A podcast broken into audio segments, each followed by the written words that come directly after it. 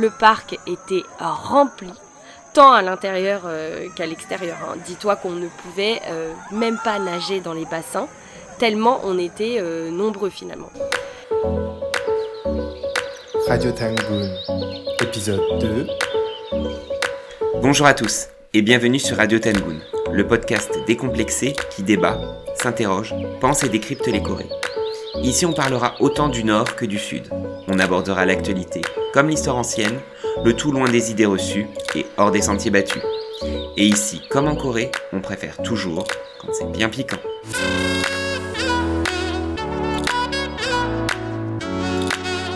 Avant de commencer l'émission d'aujourd'hui, nous tenions à vous remercier, au nom de toute l'équipe de Revue Tangoon, pour l'accueil que vous avez réservé au lancement de Radio Tangoon, il y a maintenant deux semaines. Au moment où nous enregistrons cette émission, on compte aujourd'hui plus de 500 écoutes, toutes plateformes confondues, et on était loin d'espérer cela. On vous remercie pour vos super retours et on espère pouvoir continuer à échanger avec vous pour continuer à améliorer cette émission. On vous remercie également pour vos partages et d'avoir largement diffusé cette émission autour de vous. Aujourd'hui, nous vous emmenons en République populaire et démocratique de Corée, plus couramment appelée Corée du Nord. Mais avant cela, quelques petits rappels historiques concernant la péninsule coréenne. En bref, en 1905, le Japon place la Corée sous son protectorat, puis annexe l'ensemble du territoire en 1910, jusqu'à la fin de la Seconde Guerre mondiale en 1945. Cette année-là, à la suite des bombardements de Hiroshima et de Nagasaki en août, le gouvernement américain décide de statuer sur la division de la péninsule coréenne et d'occuper la partie sud du 38e parallèle. C'est aujourd'hui la Corée du Sud. Washington proposera alors à Moscou d'occuper la zone nord du 38e parallèle. Et ce n'est que trois ans plus tard, le 9 septembre 1948, que la République populaire démocratique de Corée voit le jour avec à sa tête Kim Il-sung. La République de Corée, la Corée du Sud, a elle été proclamée quelques semaines plus tôt, le 15 août 1948, avec à sa tête Lee man un Coréen qui était exilé aux États-Unis pendant la colonisation. En Corée du Nord, Kim Il-sung dirigea le pays jusqu'à sa mort en 1994. Et c'est son fils, Kim Jong-il, qui lui succéda jusqu'en 2011. Pour autant, Kim Il-sung demeure le président éternel de la Corée du Nord le père fondateur en quelque sorte de la nation. Kim Jong-il, lui, possède d'autres statuts. On ne peut pas l'appeler président. Il en va de même pour Kim Jong-un, son fils, fils de Kim Jong-il, qui est aujourd'hui à la tête de l'État depuis 2012. Donc, pour rappel, si on parle de président de la Corée du Nord, on parlera toujours de Kim Il-sung, qui est vraiment le président éternel. Pour parler Kim Jong-il ou de Kim Jong-un, on utilisera d'autres titres. Mais ce n'est pas ce qui nous intéresse pour l'instant ici. Maintenant que vous avez quelques repères historiques très brefs, nous allons maintenant pouvoir commencer notre propos du jour. Le 18 octobre 2013, le célèbre quotidien américain du Washington Post présentait un article intitulé North Korea just built the creepiest water park you've ever seen la Corée du Nord vient de construire le parc aquatique le plus flippant que vous n'ayez jamais vu. Article agrémenté de photos de l'agence de presse nord-coréenne KCNA à l'appui. Le titre tapageur de l'article contrastait, somme toute, avec les photos du parc où l'on voyait des enfants s'amusant dans des jeux d'eau et glissant sur l'un des nombreux toboggans du complexe aquatique. Alors bien que l'on comprenne que la presse anglophone, comme francophone, soit souvent prompte à dégainer des titres accrocheurs pour susciter un lectorat, le décalage frappant entre le titre de l'article et son contenu photographique pouvait, pour celui qui s'en donnerait bien la peine, laisser à sourire, ou bien même nous faire froncer les sourcils. En effet, le parc aquatique présenté ici, comme tant d'autres d'ailleurs sur la planète, on pourrait citer Aqua Boulevard à Paris, Noah's Ark dans le Wisconsin, qui a été élu meilleur waterpark des USA, ou encore, pour ceux qui connaissent la Corée du Sud, Caribbean Bay, dans les environs de Séoul. Ce parc ne semblait, à travers les photographies présentées, en rien creepy, ou flippant, ou même lugubre. Ce qui nous laisse alors nous interroger. Ce parc aquatique est-il objectivement glauque Ou bien est-il lugubre et flippant uniquement parce qu'il se situe en Corée du Nord? Cette question nous en amène alors une autre. Peut-on s'amuser en Corée du Nord? Y a-t-il des loisirs variés en Corée du Nord? Les Nord-Coréens ont-ils des parcs d'attractions comme nous Disneyland ou le parc Astérix? Comment les Nord-Coréens s'amusent et Nous espérons pouvoir, à travers cet épisode, répondre bien modestement et en partie à ces questions que nous ne sommes certainement pas les seuls à nous poser. Alors rassurez-vous, quelqu'un s'est posé ces questions avant vous et moi et ce n'est autre que Manon. Donc aujourd'hui, format un peu spécial, puisque je vais t'avoir en fait dans la position en quelque sorte d'invité. Tu vas donc présenter les résultats d'un travail de recherche que tu as récemment terminé à propos des parcs de loisirs à Pyongyang, la capitale de la Corée du Nord. Bonjour Manon. Bonjour à tous, salut Brian. Alors Manon, tu viens de terminer ton cycle de master à l'école des hautes études en sciences sociales, EHESS, et ton travail de recherche effectué sous la direction de Valérie Gélézo, qui est géographe spécialiste de la Corée. Ce travail de recherche, qui n'est pas ton premier il me semble, soulève plusieurs questions, dont une centrale, à savoir celle de l'évolution des parcs de loisirs à Pyongyang au XXIe siècle. Alors, avant toute chose, pourrais-tu nous expliquer ce qui t'a amené à travailler sur ce sujet si particulier? Euh, particulier, euh, c'est le mot. C'est vrai que quand euh, je présente mon sujet à des gens qui sont ou non dans les études coréennes, ça crée toujours un espèce de léger malaise, puisque tu l'as dit, la Corée du Nord n'est pas réellement réputée pour être un lieu où on trouve des espaces de loisirs, et encore moins des parcs d'attractions. En fait, ce projet-là, il a commencé à émerger dans ma tête après un voyage à Pyongyang en 2016. À l'époque, je venais terminer mon cycle de licence à l'INALCO et je suis partie pour le mois de septembre à l'université Kim Il-sung à Pyongyang, que toi tu avais fait en 2015, avec l'association Revue Tangoon. Je rentrais en master euh, à l'INALCO et je prévoyais de travailler sur, euh, à l'époque, l'insertion des réfugiés nord-coréens en Corée du Sud. C'était un sujet qui me passionnait depuis mon arrivée à la fac et j'avais vraiment envie de commencer une recherche dessus, donc c'est ce que j'ai fait. Et donc pendant l'été, je suis quand même partie en Corée du Nord parce que j'avais le sentiment, euh, d'abord j'avais le sentiment que c'était euh, nécessaire en tant que coréanisante, et puis aussi parce que je pensais pouvoir ramener quelques matériaux de Corée du Nord, notamment des textes euh, législatifs nord-coréens. Et puis au fil du voyage, j'ai été hyper marquée par la ville euh, de, de, de, Pyongyang. Je sais pas trop en fait à quoi je m'attendais euh, quand j'y suis allée, mais euh, c'était certainement pas ce, euh, ce que, ce que j'étais en train de voir. C'était un voyage hyper fort. Et quand je suis rentrée en France, j'ai eu beaucoup de mal à mettre des mots dessus.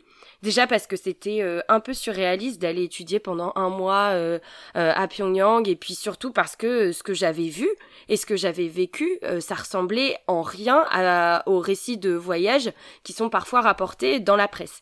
Alors j'étais totalement perdue et je me suis dit qu'on allait tu vois, peut-être me prendre pour une folle si je racontais euh, les trucs un peu fous que j'avais vécu ou, ou, pire en fait qu'on allait me dire euh, et, et, me critiquer en, en me disant euh, bah t'es au service du régime nord-coréen, t'es totalement matrixé, etc. Alors j'ai écrit un petit peu euh, et puis j'ai surtout commencé à m'intéresser un peu plus à la Corée du Nord, à Pyongyang notamment, en parallèle des recherches que je menais sur les Nord-Coréens en Corée du Sud. Et puis finalement, en 2018, j'ai décidé de changer de sujet, de changer d'établissement. Et puis je me suis souvenu que quand j'étais partie euh, au nord, à Pyongyang, euh, la ville était en plein boom, tout était en chantier et il y avait eu euh, de grands projets de construction les années précédentes et ces projets-là étaient très différents architecturalement parlant des autres bâtiments de la ville et des autres projets qui avaient été bâtis jusqu'à là.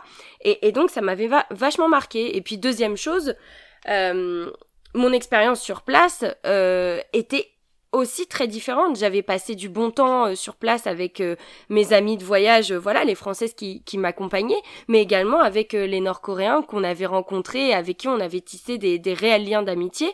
On avait, toi aussi tu, tu l'as vécu, mais on était partis dans des petits restaurants, dans des karaokés, dans des parcs, on s'était baladés, et c'était des choses, tout ça en fait, c'est des objets qui sont pas réellement étudiés. Alors je me suis dit, il faut que j'en parle il faut que je parle de tout ça et que euh, je me serve de cette expérience euh, qui, qui, est, pas commune en fait. Et je me suis dit euh, c'est une chance, j'ai un privilège là de pouvoir y aller avec autant de liberté, et donc il faut que j'en parle. Donc du coup, à l'été 2018, j'ai construit un, un, projet de recherche et j'ai candidaté pour le master d'études asiatiques à l'EHESS auprès de Valérie Gélézo qui travaille aujourd'hui sur, sur, des, sur des questions urbaines en fait en, Corée du Nord. Donc en plus de ça, euh, voilà son sujet euh, collé, euh, enfin mon sujet pour le coup, collé très très bien à son actuel champ de recherche. Et, et donc c'est comme ça que, que voilà j'ai commencé ce travail. Donc tu vois ça a été en fait une construction assez longue. Hein. Ça a mis deux ans, le temps que ça naisse dans ma tête et le moment où j'ai où j'ai concrétisé le sujet est pas né est pas né comme ça quoi. Après voilà, c'est toujours normal, les sujets de recherche sont toujours des longues évolutions et c'est comme ça qu'on les fait mûrir, mais c'est ça qui est extrêmement intéressant. Et moi ce que j'aime bien c'est que voilà, c'est que t'étais parti euh, sur un sujet sur le même pays, euh, mais vraiment totalement différent en termes d'objets. Ouais. Et pour et pour autant voilà, c'est une expérience de terrain qui t'a bouleversé. voilà, qui t'a bouleversé et qui t'a fait euh, changer euh, changer cela mais c'est extraordinaire donc. Mais avant cela euh, donc avant ton travail euh, est-ce que tu pourrais expliquer à nos auditeurs est-ce qu'il y a eu d'autres bon moi je le sais mais est-ce qu'il y a eu d'autres travaux sur la Corée du Nord lesquels sont remarquables et d'autres travaux sur ces questions à propos du loisir en Corée du Nord? Moi je me souviens de un article notamment de Philippe Ponce qui présentait les, les débuts de, de ces transformations, mais pas mais pas autant de pas un travail aussi colossal que celui que tu as mené. Mais voilà, est-ce que tu pourrais représenter le champ de recherche sur la Corée du Nord, notamment les plus euh, les plus marquants pour nos auditeurs? Ouais, ben en fait sur la question du loisir, il y en a pas vraiment eu des travaux euh, conséquents là-dessus. Même moi, mon travail euh, c'est un gros travail, voilà, je, suis contente, mais, mais c'est pas, euh, voilà, c'est pas un ouvrage, euh, enfin voilà, c'est pas un gros truc. Sur la Corée du Nord, en revanche, il y a, eu pas mal d'ouvrages et de travaux, beaucoup sur l'histoire du pays. là, je pense, tu citais Philippe Ponce, et je pense au livre de Philippe Ponce qui a été publié en français. Et pour ceux qui maîtrisent un peu l'anglais, il y a, les ouvrages évidemment d'André Lankoff. Ces deux auteurs-là, ce sont des, des, des réelles bibles. Hein. Si, si on veut être, avoir une bonne idée de ce qui est euh, euh, l'histoire, la fondation de, la Corée du Nord euh, et de tout son, système, c'est réellement des bibles et, je les conseille fortement. Sur la ville de Pyongyang, il y a eu aussi pas mal de travaux, notamment sur l'architecture, sur les questions urbaines, etc. Mais sur les parcs de loisirs, pas tellement il y a eu une petite série d'essais d'un chercheur anglais qui s'appelle Robert Winstanley Chesters et euh, ces essais-là sont, en libre accès d'ailleurs euh, sur un site euh, qui s'appelle Sino NK donc N et un K qui sont à retrouver. Il y a trois, trois petits essais qui sont très sympas là-dessus et qui ils retracent en fait l'histoire du loisir en Corée du Nord. Euh, donc tu vois, en fait, il restait un peu tout à faire. Donc euh, ça, ça, a évidemment ses bons côtés puisque euh, moi j'étais hyper enthousiaste de faire quelque chose de nouveau, d'apporter quelque chose de nouveau à la recherche sur la Corée du Nord, même si c'est une petite pierre à l'édifice.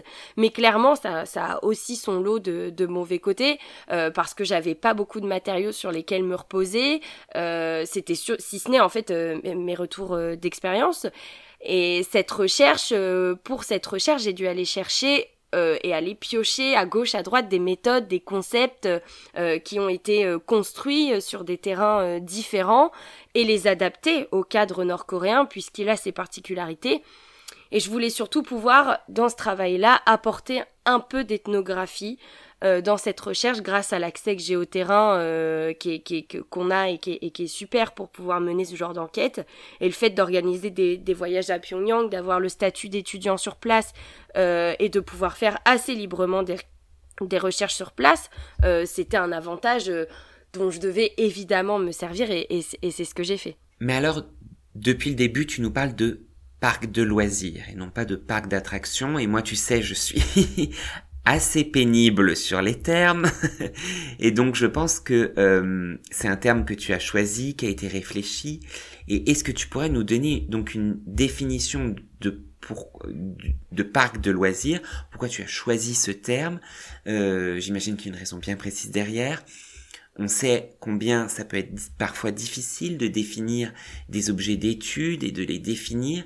Mais ce, travail de précision par les termes, est-ce que tu pourrais un peu nous l'expliciter, s'il te plaît? Ouais, bien sûr. Bah, les termes, euh, voilà, tu, tu sais que que c'est quelque chose euh, en sciences sociales euh, qui, qui, qui est très important et qu'on doit se faire, qu'on doit qu'on doit. En fait, c'est une tâche qu'on doit accomplir assez tôt dans la recherche si on veut pas être vite débordé. Moi, c'est absolument pas ce que j'ai fait. Hein. J'ai j'ai j'ai mis un un nom sur mes objets assez tardivement parce que dès le début de la recherche, j'avais euh, cibler précisément mes objets d'études.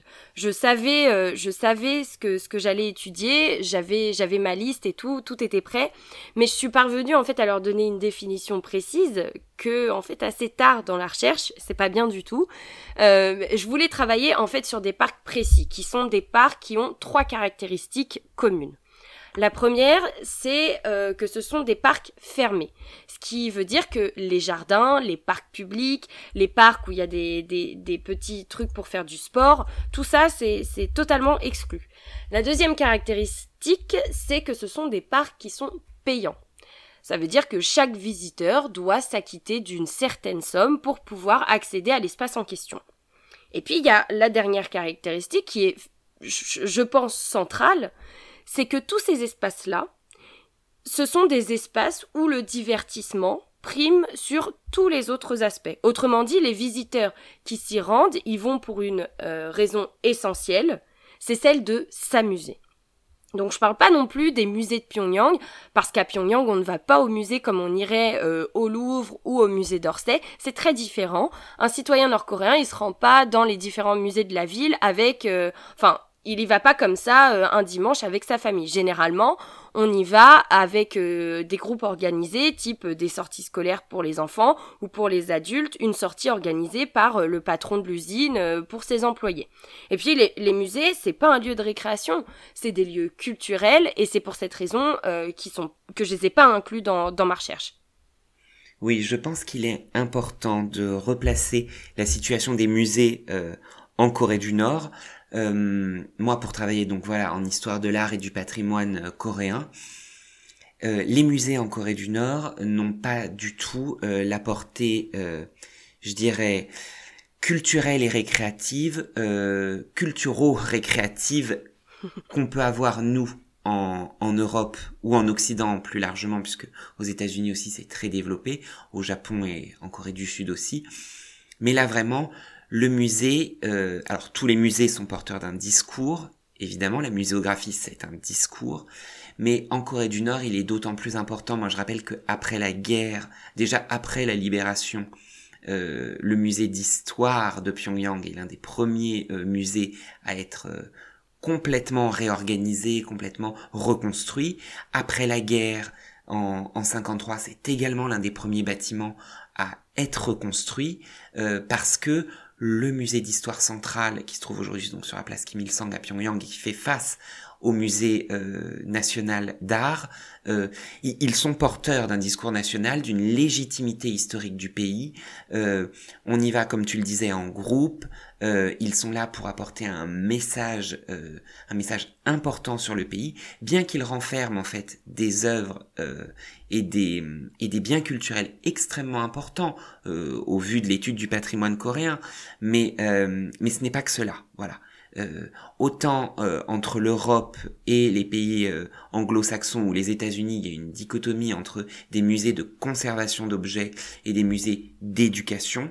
En Corée du Nord, il y a, je dirais, des musées de conservation avec une visée muséographique qui est de porter un discours de légitimation et des musées à visée éducatif, mais ça ils sont très récents et et donc voilà, c'est pas du tout les mêmes pratiques que nous on a chez nous, euh, bien que c'est très intéressant. Mais c'est, je comprends que tu ne les aies pas inclus dans ton étude. C'est totalement ça. Et puis c'est pareil euh, pour les pour les cinémas et les salles de spectacle à Pyongyang. Hein. Euh, ça, ça, s'applique pareil. donc dans le terme en fait parc de loisirs, voilà ce qui n'est pas inclus. Il y a également les infrastructures sportives, comme les stades. Je pense notamment aux stades. Euh, parce que ce ne sont pas des lieux qui sont occupés par un citoyen lambda, mais plutôt par des sportifs dont c'est le métier ou pour euh, des élèves euh, qui s'orientent vers des carrières professionnelles sportives.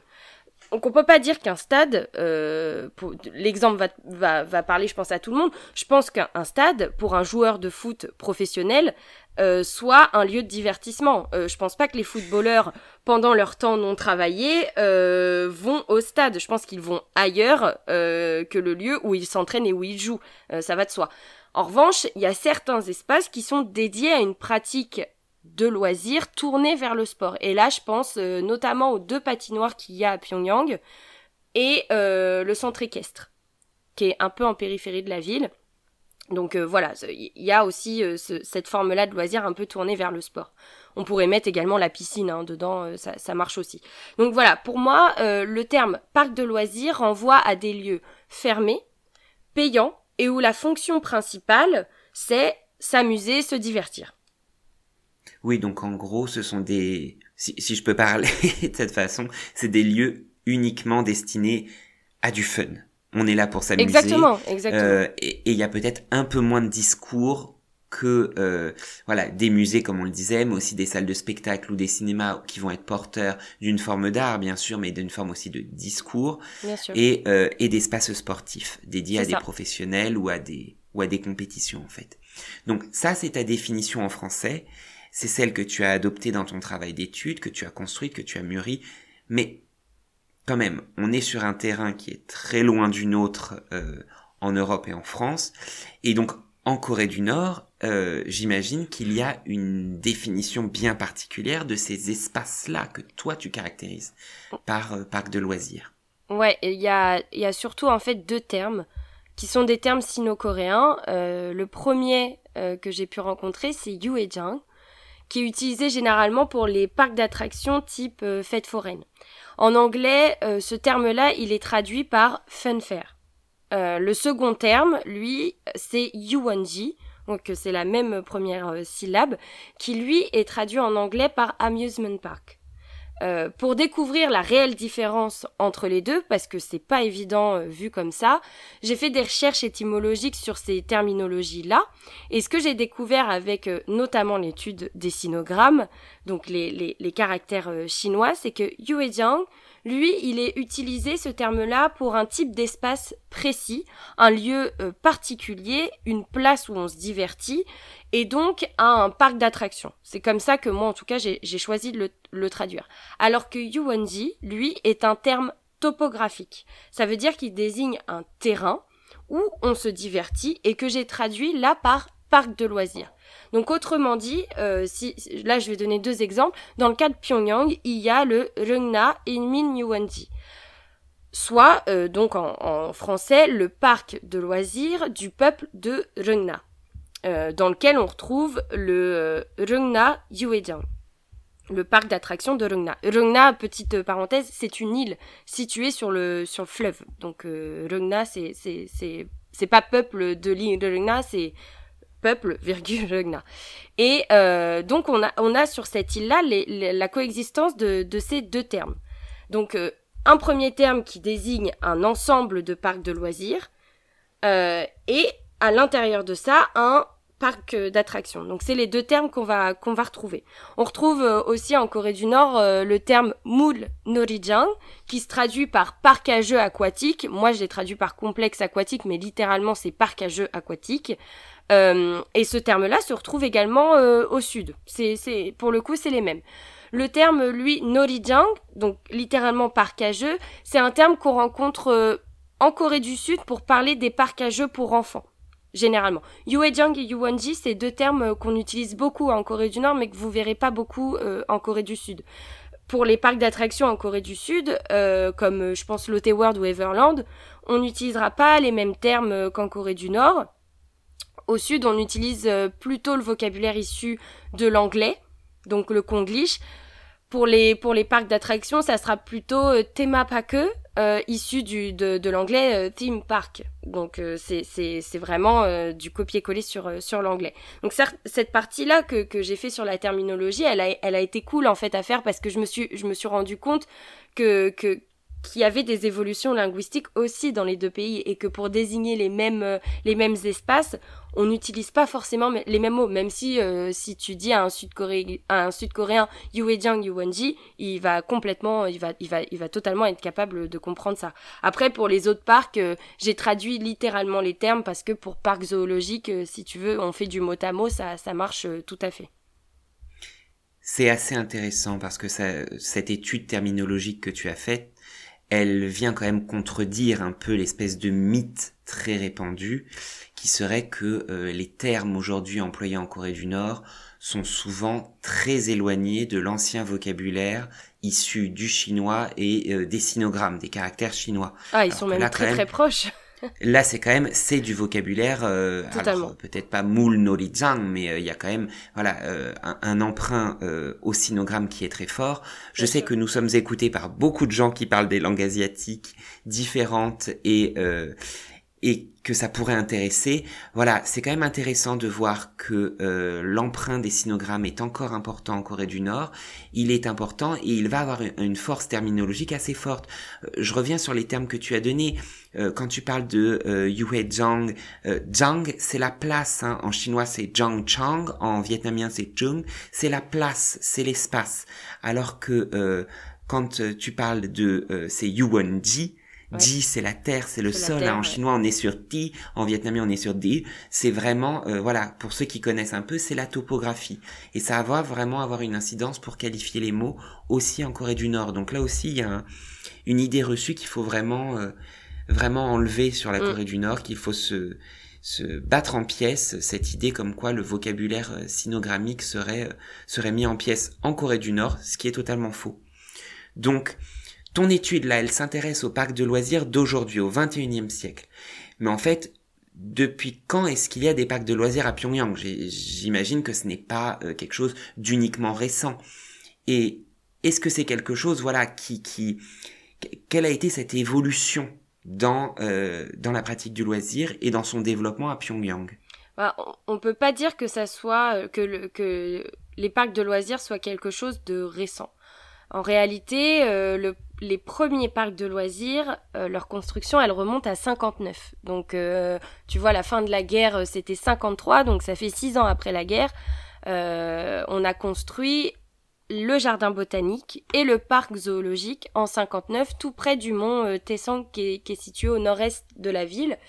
Et pendant la période de, de Kim Il-sung, donc entre 48, tu l'as dit tout à l'heure, entre 48 et 94, il y a eu en tout neuf parcs de loisirs qui ont été construits à Pyongyang. Ce qui est finalement, en fait, euh, quand on compare les époques, c'est très peu par rapport à celle de Kim Jong-un, son petit-fils qui lui est arrivé au pouvoir en, début 2012.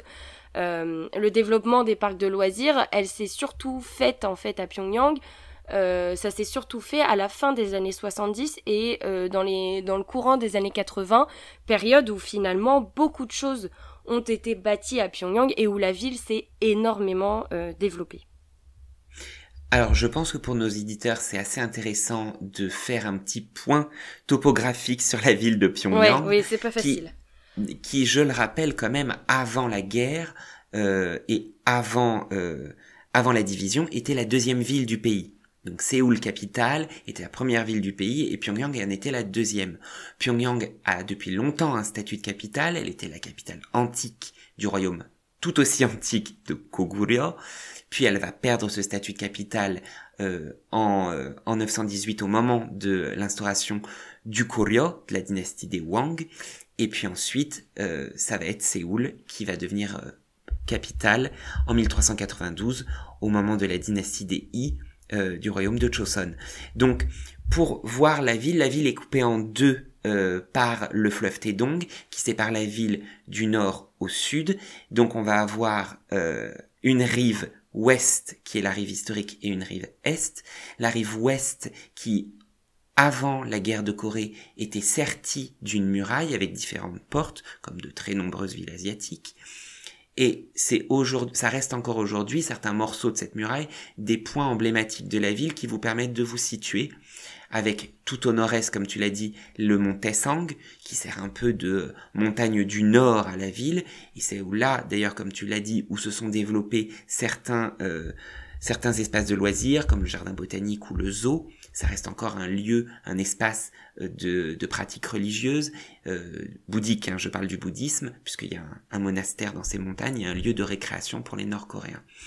Mais Pyongyang, administrativement aujourd'hui, c'est une ville euh, autonome, c'est une province à part entière, si je puis dire, c'est une ville spéciale, comme il en existe un nombre important en Asie. Euh, en Chine, vous avez des villes euh, autonomes, des villes spéciales comme Pékin, Shanghai, Chongqing.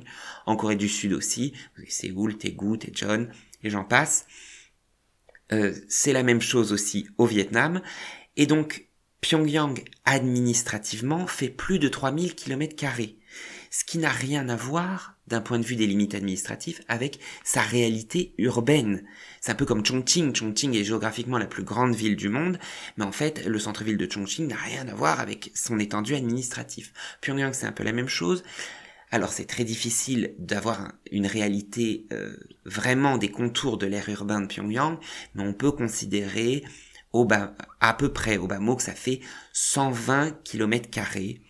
Alors pour euh, pour ordre de grandeur, la ville de Paris intramuros a une superficie de 105 km Donc, à peu près, euh, voilà, il y a, y a 15 km de différence entre Paris et Pyongyang. Pour autant, attention, euh, d'un point de vue de la densité et du bâti, de l'urbain, c'est très différent. Pyongyang, comme beaucoup de villes asiatiques en développement, bon, moi je connais particulièrement bien Saigon, Ho Chi Minh Ville aujourd'hui, c'est des villes où on a beaucoup de mal à euh, travailler sur les limites de l'ère urbaine parce que comme ce sont des villes qui se développent très vite, sans plan urbanistique très planifié à l'avance. Alors on va me dire oui, Pyongyang c'est une ville euh, d'un régime totalitaire. Quand je dis totalitaire, donc c'est-à-dire que euh, c'est le, le, politique s'intègre dans toutes les dans tous les espaces de la société. Euh, oui, Pyongyang a été une ville réfléchie après la guerre. On a souvent et longtemps pensé que Pyongyang avait été entièrement rasée et reconstruite après la guerre, donc oui, la ville a été rasée, mais pour autant, les lieux de pouvoir et certaines grandes avenues existaient déjà aux périodes antérieures. Pour ceux qui connaissent un peu l'histoire de l'art, vous avez ces séries de paravents qui représentent la ville de Pyongyang. En fait, on peut se rendre compte que le palais du gouverneur de Pyongyang à l'époque Choson était sensiblement à l'endroit où se situe euh, situe aujourd'hui le palais des études du peuple, le Inmin Teaksodang ou l'école de danse, entre les deux à peu près. Donc on est vraiment dans le dans l'hypercentre de Pyongyang. Pour revenir donc à Pyongyang, ville très difficile à caractériser sur le plan urbain dans ses limites. Donc pour revenir au parallèle avec Saigon, c'est que ce sont des villes où vous allez avoir des parties extrêmement denses de bâtis dans les centres-villes et même dans certains morceaux pré-périphériques, mais qu'entre les deux, vous allez avoir des zones de bâtis beaucoup plus légers, voire même des parties agricoles qui touchent l'hypercentre, avec des rizières, avec des montagnes. Pour ceux qui connaissent Séoul, Séoul c'est une ville très dense, c'est une ville très bâtie, mais pour autant les montagnes ne sont pas construites. Beaucoup de montagnes ne sont pas construites. La ville de, Séoul, elle continue de chaque côté du mont Namsan, du mont Nam, euh, de chaque côté du Pukansan aussi. Donc la densité du bâti, elle est très difficile à calculer. Et voilà, et donc c'est pas une ville, c'est une ville hétérogène Pyongyang qui, jusqu'à présent, et là maintenant tu vas pouvoir nous en parler un peu plus en détail, a été, euh, a été en fait très très largement euh, peu densifié pendant sa, euh, son développement. Et donc, une fois que la ville a été rasée et repensée, reconstruite pendant la gouvernance de Kim Il-sung, au moment de sa reconstruction, quel genre de parc de loisirs y avait-il? Donc tu nous as dit qu'il y a eu beaucoup moins de parcs de loisirs qui ont été construits sous Kim Il-sung que sous Kim Jong-un. Pour autant, quelle était la nature de ces loisirs? Bah, en fait, après la guerre, donc en 53, euh, la priorité avait été donnée à la reconstruction du pays et évidemment de la capitale euh, Pyongyang. Donc entre 53 et jusqu'à la fin des années 60, le gouvernement nord-coréen avait mis en place différents plans nationaux pour pouvoir développer l'industrie, la production agricole, pardon, etc., etc. Et euh, n'en déplaise à certains euh, sceptiques, l'économie nord-coréenne dans ces années-là était euh, très bonne. La croissance, elle dépassait très largement celle de la Corée du Sud à cette époque-là. Et parallèlement au développement économique, euh, Kim donc le fondateur, avait annoncé euh, vouloir lancer une révolution culturelle entre guillemets. Et ça passait par euh, l'apprentissage généralisé à travers tout le pays, donc d'un instrument de, musique. Donc ça pouvait être l'accordéon, le synthé, le piano, la guitare, peu importe. Et on sait combien la musique a son importance encore aujourd'hui dans la culture euh, nord-coréenne et, également sud-coréenne. Euh, euh, je pense que les gens qui ont visité le pays s'en sont largement rendus compte. Il y a tout le temps de la musique en, Corée du Nord. Elle est ce qu'elle est, hein, mais il y en a, y en a tout le temps. les gens chantent beaucoup. On, peut faire tout le temps des karaokés. Enfin, voilà, c'est quelque chose qui est aujourd'hui encore très très ancré dans la, dans la culture euh, nord-coréenne. C'est quelque chose finalement de, de très asiatique, il hein, n'y a, pas, y a pas de secret. Et en fait, c'est surtout euh, dans les années 70 que tout va s'accélérer au niveau du loisir. Kim Il-sung, dès 72, il a voulu développer la culture sportive à travers le pays. Et donc en 73, euh, ils ont ouvert, ils ont construit puis ouvert le gymnase de Pyongyang qui existe toujours hein, aujourd'hui et dans lequel on peut euh, toujours pratiquer différents sports d'intérieur. Je pense notamment au basket, au volet, euh, tennis de table, etc., etc. Et le truc c'est que à l'époque le sport euh, était fait pour mobiliser les masses. Donc ça a été étendu aux écoles, à l'armée, dans les usines, dans les entreprises et en fait à, toutes les strates de, la société. Autrement dit, tout le monde devait faire du sport et les ouvriers dans les, dans les usines, ils étaient largement encouragés à faire du sport entre collègues après euh, leurs heures de travail à, à l'usine.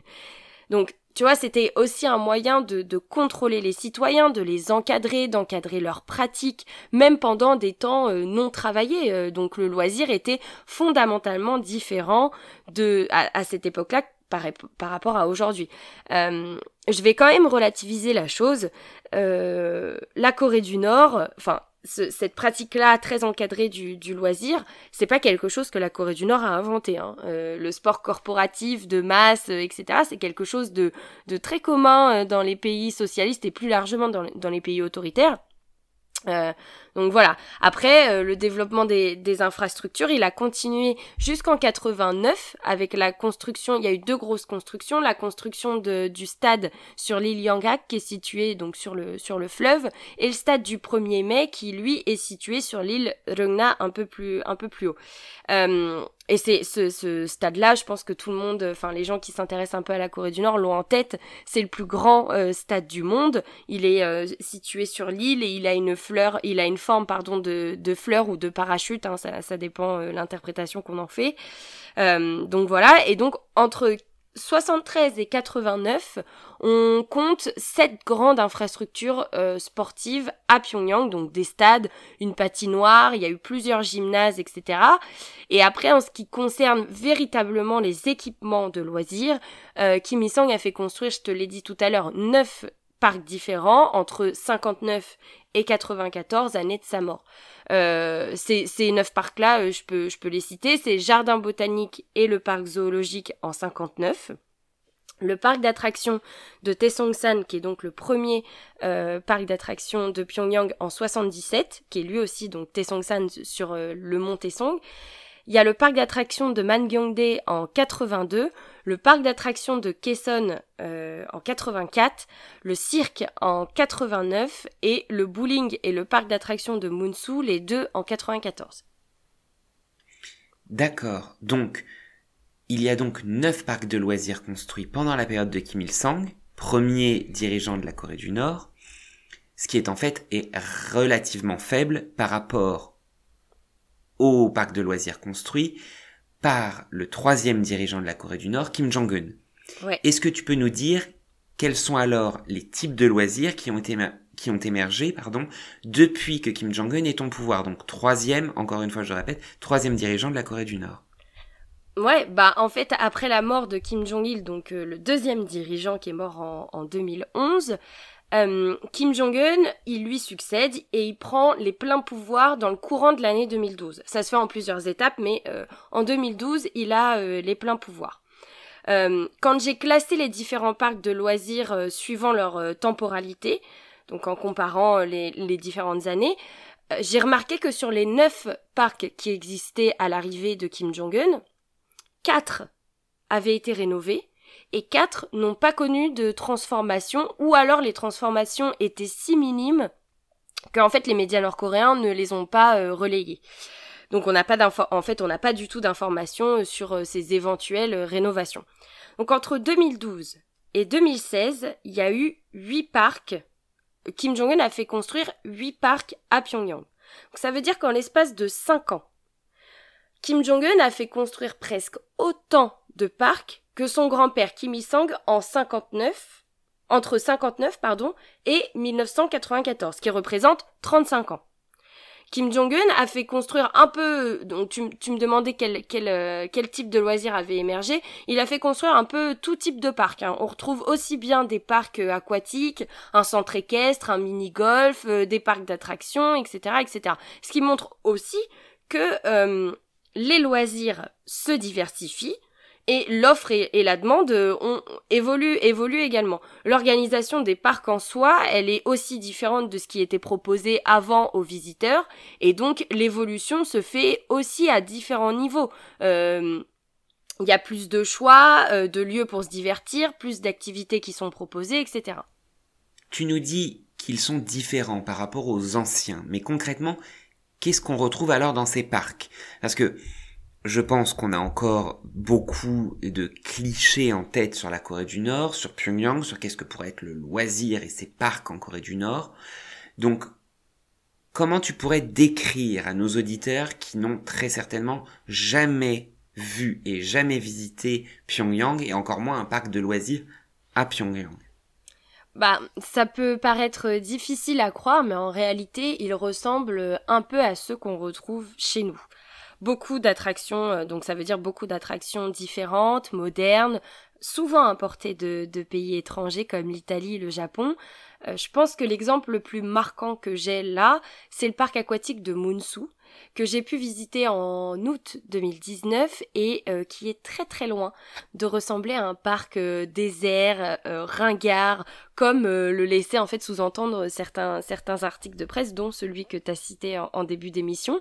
Et moi, je voulais vraiment visiter ce parc-là parce que selon moi, c'est, c'est, c'est, je pense, le plus, euh, le plus iconique. Euh, et j'étais persuadée d'y trouver des données hyper intéressantes pour ma recherche, d'autant que on, y est allé donc en période estivale et le parc, euh, enfin voilà, j'étais sûre que le parc allait être un, très certainement privilégié par, par les Nord-Coréens. Et le jour où on y est allé avec le, le groupe d'étudiants français, euh, c'était un lundi. Donc théoriquement un jour travaillé, donc ça partait assez mal. Mais au-delà de ça, euh, la météo n'était absolument pas de notre côté. Il pleuvait des cordes. L'atmosphère était ultra humide. Tu connais les moussons au mois d'août en Corée du Nord, c'est quelque chose. Et je me suis dit, c'est mort, il y aura personne, euh, c'est foutu, je, vais, je, vais, je vais y aller, mais je vais, vais bien m'amuser, mais je vais, je vais pas ramener de données, quoi. Euh, et, en fait, je me suis trompée mais euh, sur toute la ligne parce que en fait la pluie n'avait pas du tout arrêté les visiteurs euh, nord-coréens. Le parc était rempli, tant à l'intérieur qu'à l'extérieur. Hein. Dis-toi qu'on ne pouvait même pas nager dans les bassins, tellement on était nombreux finalement. Et ce parc-là, il a la particularité d'avoir un espace intérieur et un espace extérieur avec euh, des grands toboggans aquatiques. Donc à l'intérieur, tu as des bassins différents avec euh, des différents toboggans qui s'entremêlent, euh, machin, des, des jeux d'eau pour les enfants, il y a des saunas, il y a des restaurants, il y a même un coiffeur et un barbier si jamais, bon, tu, vas à la piscine mais que tu as aussi envie de ressortir avec une jolie coupe. Enfin bref, tu vois, c'est un parc aquatique quoi. Enfin, c'est un vrai parc d'aquatique. Et puis euh, le décor, il est, il est incroyable. C'est ultra coloré. Euh, l'intérieur, c'est sous une verrière en forme pyramidale. Il y a des cascades artificielles. qui recréait les montagnes coréennes. Il y a même un gymnase à l'intérieur où tu peux faire du volleyball, de l'escalade, un bowling en slip de bain en sortant de ta piscine. et il y a rien vraiment rien qui te rappelle que tu es en Corée du Nord, quoi. Euh, et dehors, euh, dehors, c'est Center Park. C'est le paradis du toboggan. Alors, euh, c'est comment te dire, tu, tu retrouves des, tu sais, des très hauts toboggans où tu fais une chute presque à la verticale et, et, et c'est là où beaucoup de, de Nord-Coréens s'entassent pour voir euh, leurs copains hurler le temps de l'attraction. Euh, T'as des grands bassins pour les enfants avec plein de, jeux d'eau. Il y a aussi une attraction euh, que tu peux faire en duo qu'on a fait nous sur une grosse bouée. Et tu fais tout un parcours avec des chutes où tu prends beaucoup de vitesse, des virages serrés, etc. Et en fait, c'est hyper marrant. Enfin, nous, on a beaucoup rigolé. Euh, t'as le plongeoir, évidemment, le, plongeoir à plusieurs niveaux qui, où t'as tous les kékés qui peuvent montrer euh, qu'ils sont courageux et qu'ils arrivent, euh, arrivent à, sauter de très très haut. Euh, t'as aussi dehors une réplique miniature, miniature pardon, des monts Kumgang qui sont situés à la frontière, entre, qui sont au nord mais qui sont à la frontière avec la Corée du Sud. Et quand tu vois, t'as un parcours à l'intérieur, et quand tu rentres dedans, euh, tu le fais donc le, parcours en nageant, tu as des araignées géantes, des animaux en taille, euh, en taille réelle, etc. Et puis, euh, et puis voilà en fait. Et puis dehors, tu retrouves des terrains de badminton, des terrains de volley, des tables où tu peux te poser, manger, boire une pinte de bière, etc. Et c'est marrant parce que le complexe, pour moi, le complexe aquatique de, de Munsu, c'est, je pense, le plus emblématique parc de Pyongyang euh, aujourd'hui. Il remplit littéralement toutes les cases du parc de loisirs moderne et qu'on retrouve dans nos sociétés à nous, un peu comme quand euh, toi tu vas à Disneyland. Euh, c'est la même stratégie, c'est offrir un endroit isolé euh, loin du monde et de ton quotidien, ça te permet l'évasion. Et Munsu, euh, euh, le parc aquatique de Munsu, il a cette, caractéristique-là qui, permet l'évasion et une coupure totale avec la réalité, la réalité en dehors. Et quand on est à la piscine, on s'amuse, on pense, on pense pas, on, on pense à rien, et, et rien ne nous ramène à l'intérieur aux politiques, et c'est le but même d'un parc de loisirs, c'est qu'on ne pense pas au dehors. Et, voilà, c'est surtout ce genre de parc-là, en fait, qui a émergé depuis l'arrivée de Kim Jong-un, des parcs où le divertissement prime sur tous les autres aspects des vrais parcs d'attractions comme on a l'habitude de voir. Et c'était ça qui était important dans cette, euh, dans cette recherche-là, c'est de montrer que euh, il faut arrêter de regarder euh, Pyongyang et la Corée du Nord comme une curiosité. Euh, il faut arrêter d'exotiser tout ça, ça ne sert à rien. On peut faire des liens évidents et, et, des liens entre Disneyland et des parcs aquatiques, il y en a à faire même à Pyongyang. Voilà. Donc déjà merci pour cette description très détaillée que tu as fait du parc d'attractions, enfin du parc aquatique de Munsu. Mais donc tu as fait un, un travail très urbanistique pour savoir comment euh, quel parc d'attractions, euh, pardon, parc de loisirs avait été euh, reconstruit, modifié, transformé, et comment il s'insérait dans le tissu urbain pyongyangais. Mais donc au-delà de l'aspect purement urbain de cette recherche, tu nous as dit tout à l'heure, et on l'a entrevu à travers ta description, que tu voulais apporter un aspect plus ethnographique, et ton mémoire s'intitule d'ailleurs Nouveaux espaces et nouvelles pratiques. Alors, est-ce que tu pourrais nous expliquer ce qu'on fait à l'intérieur de ces parcs de loisirs? Tu as, commencé à le décrire, mais moi j'aimerais savoir qu'est-ce que cela nous apprend sur le quotidien ou pas forcément le quotidien ou l'exception peut-être euh, pour les Pyongyangais d'aller dans ces lieux de loisirs et qu'est-ce que ça nous apprend aujourd'hui sur les pratiques des Pyongyangais? Bah en fait, en, faisant cette recherche, je voulais aussi montrer qu'il était possible de mener des enquêtes de terrain à Pyongyang et de témoigner de la vie quotidienne en Corée du Nord parce qu'on nous dit très très souvent que euh, tout ce qui nous est montré est faux, euh, je pense qu'autant toi que moi, quand on fait nos voyages sur place, quand on entend ce genre de d'affirmation, euh, ça nous fait doucement rire. On a la chance, bon, nous on a la chance, on peut partir en Corée du Nord pour mener nos recherches, on communique très facilement avec, euh, très facilement, on s'entend, on, communique avec nos homologues nord-coréens sur place, et c'est vrai que que quand même, on a une liberté plus ou moins grande quand on va sur place, mais euh, surtout, on a la chance de pouvoir aller voir ce qu'on veut voir, même si ça demande parfois un peu de, de bataille, euh, de bataille. Et ça, c'est quand même exceptionnel. Donc, je voulais pouvoir documenter et, et m'interroger sur les habitudes et les pratiques dans les parcs de loisirs, puisque nous, quand on y va, on peut y aller euh, pendant nos séjours sur place et que euh, bah, l'observation participante, c'est une des choses qu'on peut aisément faire quand on va sur place. Ça demande pas de matériel particulier si ce n'est moi, moi mon terrain, mon dernier terrain, je l'ai fait uniquement avec mon téléphone. Donc ça demande un bon, à, la rigueur, un bon téléphone. Voilà. Euh, parfois, il m'a manqué un appareil photo avec un gros zoom, mais je veux dire, la majorité des matériaux euh, ont été collectés avec mon téléphone, ni plus ni moins. Euh, et ça peut se faire, surtout l'observation participante, ça peut se faire partout et tout le temps. Même quand on n'en fait pas, en réalité, on, en fait tout le temps.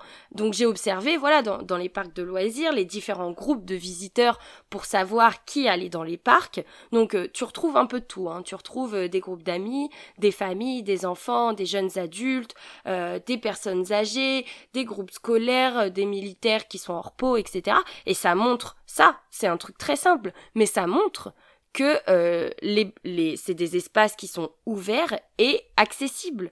Donc ça, c'est une première chose. Ça nous apprend déjà qui peut y aller. Après, si tu observes un peu plus en détail l'apparence physique de ces visiteurs, tu peux en apprendre un peu plus sur les moyens financiers qu'ils possèdent. Euh, par exemple, quand on est allé au parc zoologique, on a surtout vu des familles. Donc la composition classique de la famille, c'est souvent le mari, l'épouse, un ou deux enfants, et parfois les grands-parents qui, qui accompagnent. Si après t'observes comment ils sont habillés et que tu vois que euh, l'épouse elle a euh, des beaux bijoux, une robe euh, avec un tissu de, de bonne qualité, un joli sac à main, un smartphone, etc et que le mari à côté il a une belle montre, une sacoche à la main. La sacoche en Corée du Nord pour un homme c'est le top du top. des lunettes de soleil, un costume qui est bien taillé et qui est pareil dans une qualité assez supérieure, ça laisse deviner des moyens financiers, euh, les moyens financiers de la famille, et ça laisse surtout sous-entendre qu'ils ont un pouvoir d'achat assez élevé. Et pour les groupes d'amis, c'est un peu pareil. Hein, euh, c'est et, c'est, je pense, encore plus intéressant euh, quand tu regardes les populations qui ont à peu près notre âge en Corée du Nord, parce que c'est encore beaucoup plus criant. Euh, que, que ce que j'ai que ce que je viens je viens d'énoncer. Et, et ça je l'ai beaucoup observé au parc d'attractions de Kaesong la nuit euh, parce que c'est un parc d'attractions qui est, qui est ouvert la nuit jusqu'à minuit. C'est un lieu hyper prisé par les jeunes nord-coréens qui sortent le soir entre eux pour faire euh, voilà quelques attractions à sensation. C'est un parc type fête foraine hein. c'est c'est un peu pareil. Et les jeunes aujourd'hui en Corée du Nord bah, ils portent des ensembles Adidas, euh, certains ils ont des chaussures Nike, euh, des t-shirts euh, Lecoq sportif qui sont importés de Chine pour la plupart et c'est pas quelque chose de rare hein. c'est c'est courant et ça choque en fait bah personne. Parce que c'est quelque chose de qui est devenu très très courant. Après sur les activités qu'on fait dans les parcs c'est aussi intéressant. Quand j'ai analysé l'organisation euh, des parcs avec les plans des lieux, il y a un truc qui m'a marqué et, euh, et, c'est qu'au-delà de la fonction du propre du parc, donc euh, pour le zoo ça va être, ça va être aller voir les animaux, pour le parc d'attractions c'est bah, faire du manège, et ben dans ces parcs-là il y a une présence systématique de lieux ou des lieux de dépenses supplémentaires, type bon bah les boutiques de souvenirs, les restaurants, etc. Et je me suis dit que ça, ça en disait long sur un pays socialiste où euh, théoriquement les, pratiques capitalistes ne sont pas tolérées. Et ces lieux-là qui sont représentés ils sont représentés hein, sur les plans hein, euh, c'est pas quelque chose de, de caché. Je me suis demandé si euh, les visiteurs y allaient et s'ils avaient l'habitude d'aller consommer dans ces points-là parce que parce que bon si tu veux on, on paye déjà pour rentrer dans ces parcs et certains parcs sont chers pour un Nord-Coréen moyen. Le parc aquatique de Munsu, c'est un parc, par exemple, qui est cher. Euh, le parc euh, d'attractions de Kaesong, il est comparativement nettement moins cher. C'est même probablement un des moins chers. Euh, donc je me suis demandé, est-ce que après avoir payé l'entrée, certains vont aller consommer des biens supplémentaires? Est-ce qu'ils vont aller manger? Est-ce qu'ils vont aller acheter des souvenirs? Et la réponse, c'est oui. Les gens achètent, les gens consomment à l'intérieur même des parcs et ça paraît hyper bête. Dit comme ça parce que pour nous aller acheter une pomme d'amour dans une fête foraine si tu veux euh, c'est c'est quelque chose d'hyper banal. Ramener un souvenir du du zoo c'est banal c'est presque normal c'est un passage obligé pour nous c'est dans nos habitudes de consommation. Mais c'est pas quelque chose qu'on s'imagine quand on parle des parcs de loisirs à Pyongyang et plus généralement quand on parle de la Corée du Nord. Les gens sont sont persuadés que ça se passe pas comme ça. Alors évidemment, euh, quand tu vas dans un parc de loisirs, quand on va dans, dans un parc de loisirs à Pyongyang euh, pour s'amuser quand on est en vacances ou en repos, on profite des attractions qui sont proposées. Ça, ça va de soi, c'est pour ça qu'on y va, on paie l'entrée, mais ce qui a été marquant, c'est de voir que certains parcs, et là je repense au parc aquatique de Munsu, on retrouve des franchises alors là, franchise en Corée du Nord, c'est quelque chose de dingue. Il y a un restaurant euh, très renommé de l'avenue Changjeon. Donc l'avenue Changjeon, c'est un, une avenue très répu enfin une nouvelle un pardon, un nouveau quartier euh, qui a été construit en, en 2012 en Corée du Nord. C'est un nouveau quartier résidentiel et qui est hyper prisé. Et euh, ce restaurant-là, qui est dans l'avenue Changjeon, il est également dans Munsu. Donc euh, tu vas retrouver des franchises, euh, des franchises à l'intérieur des parcs. Et puis dans d'autres parcs, euh, tu vas retrouver des spécialités. Au parc d'attractions de, de Kaesong, tu vas retrouver des stands de friture, de pancakes, etc. qui sont hyper réputés et les gens viennent aussi pour ça, pour pouvoir s'amuser, mais également pour pouvoir goûter les spécialités euh, culinaires qu'on retrouve pas forcément en dehors du parc. Et ce que je trouve finalement hyper intéressant dans l'étude de ces dépenses euh, facultatives, parce qu'elles sont facultatives, c'est de voir que finalement euh, les visiteurs ils vont aussi pour ça. Euh, ça fait partie de la visite, ça fait partie de tout le folklore lié à la visite. Alors on dit très souvent que les gens n'ont pas les moyens en Corée du Nord, que tout le monde est pauvre, que tout est faux, etc. moi je suis désolée, mais mes visites sur le terrain, elles me montrent que ce genre de propos-là, il est à nuancer quand même, enfin, je veux dire, euh, voilà, c'est largement, euh, c'est largement pas le cas quand moi j'y vais. Alors évidemment, à l'échelle de la Corée du Nord, euh, Pyongyang, ça reste une exception, mais on observe des changements hyper flagrants. Et ceux qui proclament que ces espaces, ils sont euh, et restent réservés à l'élite politique ou intellectuelle proche du pouvoir et donc fortunée, euh, je ne l'accepte pas, je ne, je ne peux plus l'accepter. Et je l'ai montré dans mon étude. Quand j'y suis allée, les parcs, ils étaient pleins à craquer. Et euh, si les groupes que j'avais observés appartenaient à une élite du pays proche du pouvoir, que ces gens-là étaient très fortunés, bah il y aurait pas autant de monde. C'est le principe d'une élite, c'est-à-dire que c'est un microcosme, c'est une, c'est, c'est, c'est, ça représente très peu de personnes. Et là, euh, j'ai vu quand même beaucoup de personnes, donc, ça ne peut pas être une élite.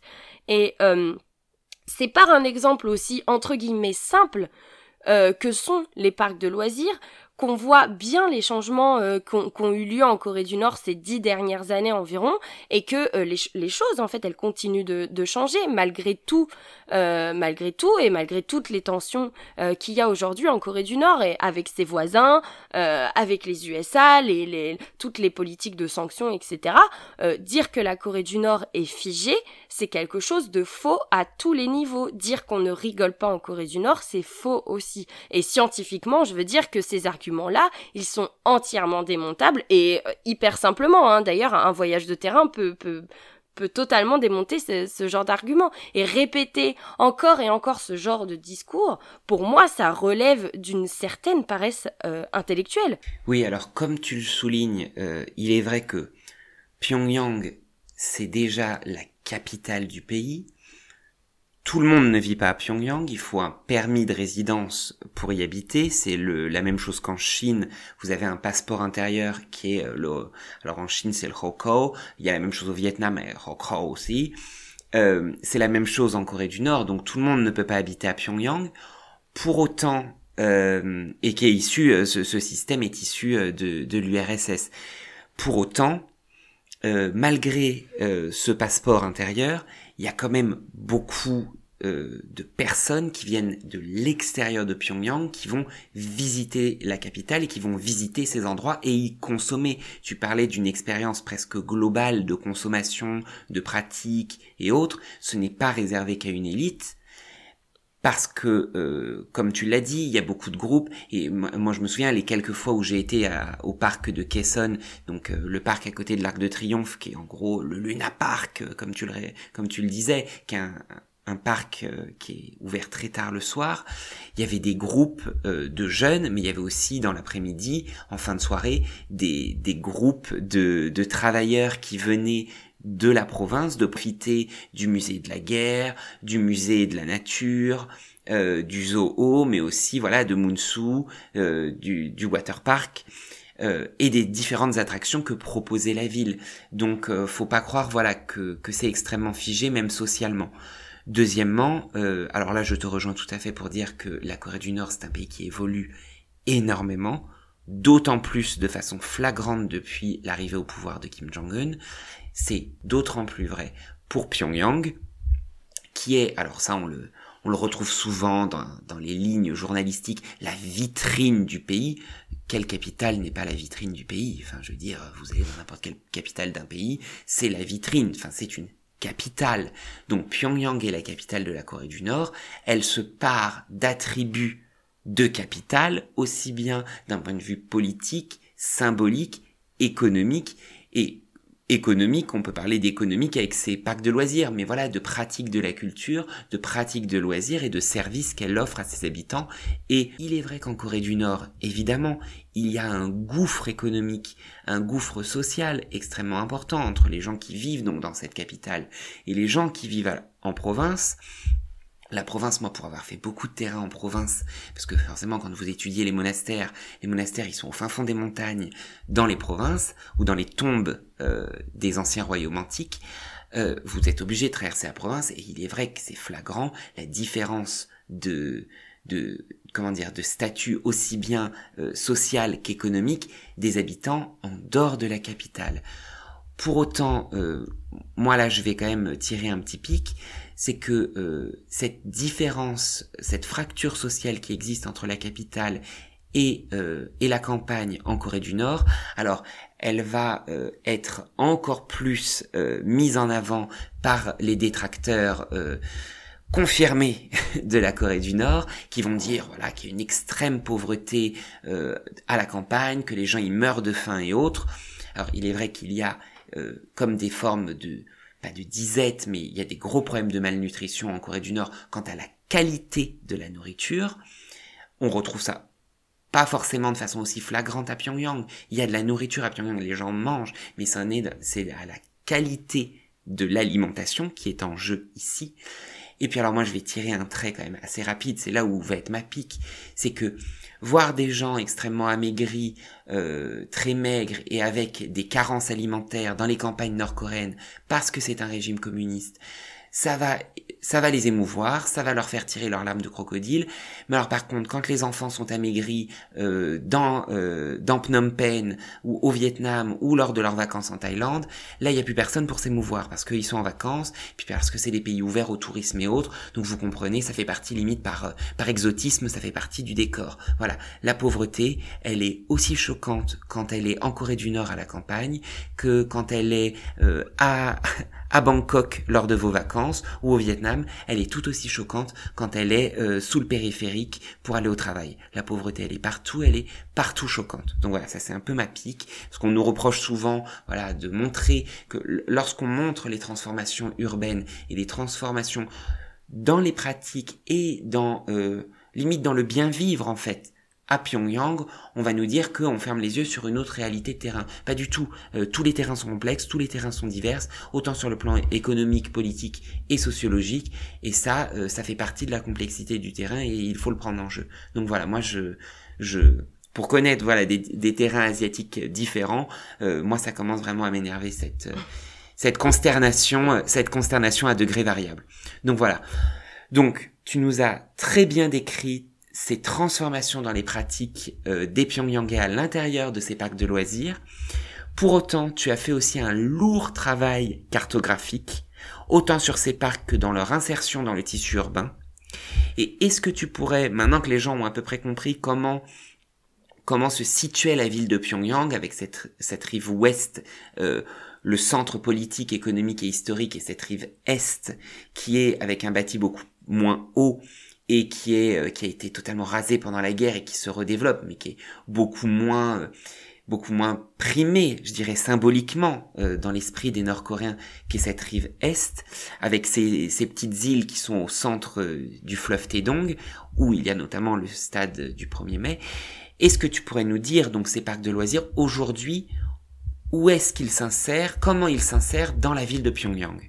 Bah, ce qui est assez marquant, c'est que ces parcs-là font un grand retour dans le centre-ville historique de la ville. Ils sont euh, proches de tout et surtout, et avant tout, très proches du réseau de transport en commun. En regardant euh, les différentes lignes de métro, les lignes de tram, les lignes de bus et les grandes artères de la ville, on remarque que euh, tous les parcs étaient finalement et sont finalement très proches et accessibles par la population de Pyongyang qui se déplace majoritairement à travers le réseau de transport en commun puisque, je le rappelle, posséder aujourd'hui une voiture euh, privée n'est pas quelque chose de euh, très démocratisé à Pyongyang. encore moins en dehors de Pyongyang. Donc à l'exception donc du centre équestre de Mirim, qui est lui situé un peu en périphérie de la ville, euh, euh, du coup sur la côte, euh, enfin sur le sur le côté est, à, sur le côté sur la rive est et un peu en périphérie de la ville, tous les autres parcs de loisirs se trouve en centre-ville. Et ça, c'était quelque chose qui n'était pas systématique euh, auparavant. Déjà parce que, tu l'as dit, le centre-ville historique de Pyongyang euh, a été longtemps réservé à une élite euh, politique et intellectuelle proche du pouvoir et puis parce que les logiques d'implantation n'étaient pas du tout les mêmes à l'époque. Euh, par exemple en 82 quand le parc d'attractions de Mangyeongdae a, a ouvert, euh, c'est aujourd'hui encore le plus grand parc d'attractions de, de, Corée du Nord. Il est immense. Euh, bah en fait quand tu regardes son emplacement, c'est pas dû au hasard. Il est situé un peu en marge du centre-ville, c'est vrai, et il est un peu loin de tout. Il est sur la rive ouest de Pyongyang il est à l'ouest même de, de, la ville et il est tout près, pour pas dire en fait collé à la maison natale de Kim Il-sung, donc le fondateur du pays. Et cette maison natale là, elle est visitable, hein, c'est un lieu, c'est d'ailleurs un lieu, on peut dire, hein, un lieu de pèlerinage pour tout Nord-Coréen mais c'est aussi un, une sorte de passage forcé pour tous les visiteurs et, étrangers, quand euh, notamment les, les, les, circuits touristiques. Je pense que quand tu fais un circuit touristique à Pyongyang, je pense que tu passes par la maison natale. Moi, euh, sur mes deux voyages, je l'ai fait qu'une fois. La première fois, je l'ai, je l'ai pas faite.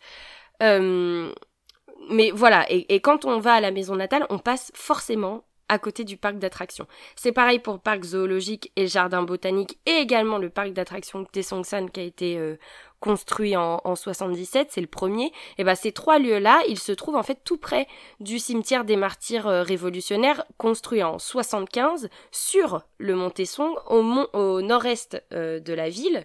Donc tu vois en fait ces parcs-là, ils ont été construits avant ils ont une portée euh, politique hyper importante. Ils sont proches de lieux symboliques de la ville, euh, des, des, lieux euh, hyper politiques, et évidemment que ça, c'est pas un hasard. Et, et, et le fait qu'ils se retrouvent pas dans le centre historique de la ville, ça a aussi un sens. Euh, pour ceux, pour, maintenant pour ce qui est des, parcs euh, récents, on observe des changements d'implantation, c'est très différent, qui sont aussi les conséquences des changements de, politique euh, urbaine qu'on observe et qu'on peut observer depuis une, une, dizaine d'années à Pyongyang. Et là, j'ai un exemple hyper marquant et, et très probant, c'est le plus récent hein, que je possède sur le changement de politique urbaine. Euh, c'est la construction du nouvel hôpital de Pyongyang. Donc c'est pas un parc de loisirs, hein, mais euh, ça illustre bien le changement dans la politique urbanistique de la ville. Donc l'hôpital, lui, il est en train d'être construit sur la rive est de Pyongyang, donc la rive la moins développée, on va dire, et juste à côté du monument à la fondation du parti. Le monument à la fondation du parti, pour ceux qui s'intéressent un petit peu et qui ont un peu en tête les grands monuments de Pyongyang, c'est un, un, un gros monument en pierre avec les trois symboles du du Parti des travailleurs de Corée avec donc le marteau, le pinceau et la fossile. Donc déjà l'hôpital est construit à côté de ce grand monument. Mais Sur la rive d'en face, donc la rive ouest, se trouve le grand monument Mansudae. Le grand monument Mansudae, c'est le, là où sont les deux, les deux grandes statues de bronze, donc de Kim Il-sung, le premier dirigeant de Corée, et Kim Jong-il, le second dirigeant. Eh ben, imaginez-vous que, donc, l'axe que formait le grand monument Mansudae et la fondation euh, et le monument à la fondation du parti, donc un axe hyper symbolique sur le plan politique, eh ben il est en train d'être totalement bouleversé par la construction de l'hôpital entre les deux. Ce qui veut dire que quand on va euh, aujourd'hui, ou plutôt dans, quelques mois parce qu'il n'est pas encore terminé, quand on va aller au grand monument Mansoudé, d'habitude on fait face au, au, monument à la fondation du parti, et eh ben demain il y aura un hôpital entre les deux. Et donc pas sûr qu'on verra, euh, enfin c'est même sûr, on ne verra plus de plein pied le, le, monument à la fondation du parti. C'est terminé. Et ça en dit long, mais vraiment, ça, ça, en dit long sur les changements en cours à Pyongyang et les mutations qu'il y a aujourd'hui dans la ville. Et évidemment, la construction euh, de parcs de loisirs en centre-ville, c'est pas non plus un hasard les planificateurs nord-coréens, ils n'ont pas décidé de mettre le complexe aquatique de Munsu là où il est euh, par hasard. Et c'est intéressant parce que euh, ce complexe aquatique-là, il a été bâti sur un parc d'attractions déjà existant qui avait été construit en 94. Donc ça aussi, c'est intéressant d'avoir entièrement démantelé un parc pour en construire euh, bah, un autre, quoi. Ce que tu ce que tu nous dis de la ville de Pyongyang me laisse quand même me laisse quand même penser que Pyongyang ne serait-elle pas en train... Alors je ne veux pas de réponse tout de suite parce que je pense que c'est le sujet d'une thèse, vraiment même de plusieurs thèses, mais la ville de Pyongyang ne serait-elle pas en passe de devenir une ville asiatique comme les autres? Elle se pose les mêmes questions que beaucoup de métropoles asiatiques se sont posées ces questions hier ou se les posent aujourd'hui. Quand tu parles de l'adossement des parcs d'attractions avec un système de transport euh, en commun euh, déjà existant, moi ça me fait penser aussi au, à l'inverse, à, à, la création d'un transport en commun euh, au Vietnam. Donc je reviens toujours à mon péché mignon, à Ho Chi Minh Ville, à Saigon, où il y a le plus grand réseau de, de métro euh, d'Asie du Sud-Est qui est en construction à Ho Chi Minh Ville, et le, le réseau de transport passe par les lieux les plus importants de la ville et les parcs d'attractions en font intégralement parti parce que ça va déplacer des masses de personnes. Le, métro, le métro de Saigon, il va du marché Bentan au centre-ville jusqu'au parc d'attractions, le water park que nous avons aussi au Vietnam, qui est Soutine. Mais c'est aussi intéressant cette question de la redensification du centre-ville parce que comme on le disait tout à l'heure, voilà, ce sont des villes un peu composites extrêmement difficiles à délimiter dans leur tissu urbain entre voilà des espaces agricoles, des espaces euh, de haute tour extrêmement denses avec du bâti beaucoup moins élevé des, des périodes précédentes. Euh, et moi je me pose une question, est-ce que ces parcs d'attractions, leur développement, est-ce qu'il ne se, est-ce qu'il n'a pas un développement aussi collatéral avec un développement plus large de pans entiers de la ville? Parce que on l'a vu aussi à Séoul avec par exemple la, création, le développement de quartiers comme Jamshil euh, qui est au sud sur la rive sud de, de, Séoul, le quartier Mjamchil, qui est en fait un amas de poubelles, hein, faut, être, faut être honnête, hein, et ça pose d'énormes problèmes euh, à la ville de Séoul aujourd'hui, puisque vous avez la tour Lotte, qui est la, plus haute tour euh, autoportée de Corée, même l'une des plus hautes d'Asie maintenant. La, la tour Lotte, elle est construite sur un amas de détritus, et tout le quartier autour, le quartier de Jamshil, lorsqu'il a été construit euh, au centre, le centre même de ce quartier, qui est le grand quartier du conglomérat Lotte, le centre même, c'est un parc d'attractions. Et tout le quartier autour a grandi autour du parc d'attractions. Comme Man-la-Vallée s'est développé autour du parc Disneyland. Et pour revenir à la Corée du Sud, ça a été pareil lorsqu'il a fallu reconstruire la ville de Suwon, qui est la ville au sud de Séoul. C'est une ville qui s'est développée autour d'institutions muséales avec le musée, euh, le musée euh, de, euh, de Samsung et, et le parc Everland. Donc voilà, est-ce qu'aujourd'hui, aussi à Pyongyang, on a ce développement euh, urbain qui accompagne le développement des parcs de loisirs. Ouais, ouais, c'est, totalement ça. Euh, tu disais que ça allait être. euh, ça, c'est, des questions euh, que, que la ville de Pyongyang et que le gouvernement coréen, nord-coréen, se, se pose évidemment. Et ce phénomène de, du retour en centre-ville, en fait, il existe depuis la construction du quartier de l'avenue Changjeon, qui est situé, lui, entre, donc sur la rive ouest, entre le grand monument Mansudae et la place Kim.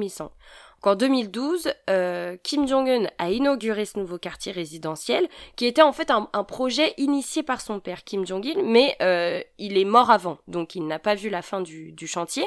Et ce quartier, ce nouveau quartier résidentiel a été inauguré évidemment en grande pompe par euh, les différents membres du parti, le gouvernement nord-coréen, et très rapidement, il est devenu la fierté et, tout un symbole du renouveau économique nord-coréen parce que le quartier était différent des anciens euh, projets de, quartiers résidentiels. Je pense notamment à celui de, de l'avenue Kwangbok en 88 et celui de l'avenue Tongil qui a été fait lui en deux parties, donc une première en 90, une autre en 92. Et ce quartier-là, bah, en fait, euh, les formes architecturales de ce nouveau quartier eh, étaient hyper marquantes. Euh, Jusqu'à cette année-là, en 2012, on voyait pas de haute tour d'immeubles à Pyongyang, à l'exception évidemment des hôtels pour touristes étrangers. Je pense au Koryu Hotel, euh, Yangakdo Hotel, etc., qui sont euh, qui, qui sont des hautes tours. euh, et on voyait surtout pas des hautes tours en centre-ville. On n'en voyait pas des hautes tours d'habitation en centre-ville, ça n'existait pas. Donc ce nouveau quartier-là, il compte pas une seule tour, comme tu vois, les hôtels, c'est une seule tour. Il compte une dizaine de tours. Et il se trouve littéralement dans le cœur de la ville. Donc il bouleverse euh, le, paysage urbain euh, de Pyongyang euh, à tous les niveaux. Le choix des matériaux aussi, c'était des choix très différents. Les couleurs qui ont été utilisées, elles sont beaucoup plus neutres et elles contrastent beaucoup avec les quartiers d'habitation qu'on a l'habitude d'observer à, à- Pyongyang. Pour celles et ceux qui sont qui sont pas familiers avec les quartiers traditionnels d'habitation en Corée du Nord, à Pyongyang surtout, c'est souvent des ensembles d'immeubles pas très hauts, euh, qui se ressemblent tous, hein, c'est le même modèle, mais dont les couleurs sont très variées et surtout très vives. Donc les, photos souvent qu'on rapporte de Corée du Nord et qui ont été prises très souvent en haut de la tour du Juche, elles montrent ces couleurs euh, très très vives. Et, d'ailleurs, en parlant de couleurs, euh, très récemment, donc moi à mon dernier voyage je l'ai vu, il y a eu des ravalements de façades de certains quartiers d'immeubles et, et les, les façades sont devenues beaucoup plus neutres. Euh, ce phénomène, euh, après ce phénomène de redynamisation du centre-ville, elle s'est beaucoup accélérée avec la construction d'autres quartiers en centre-ville toujours. En 2015, avec euh, l'avenue des, le quartier de l'avenue des scientifiques du futur, qu'on appelle en coréen euh, Mire Kwahakcha Kori, euh, et le quartier de l'avenue Ryomyang, donc Ryomyang Kori, euh, en 2017.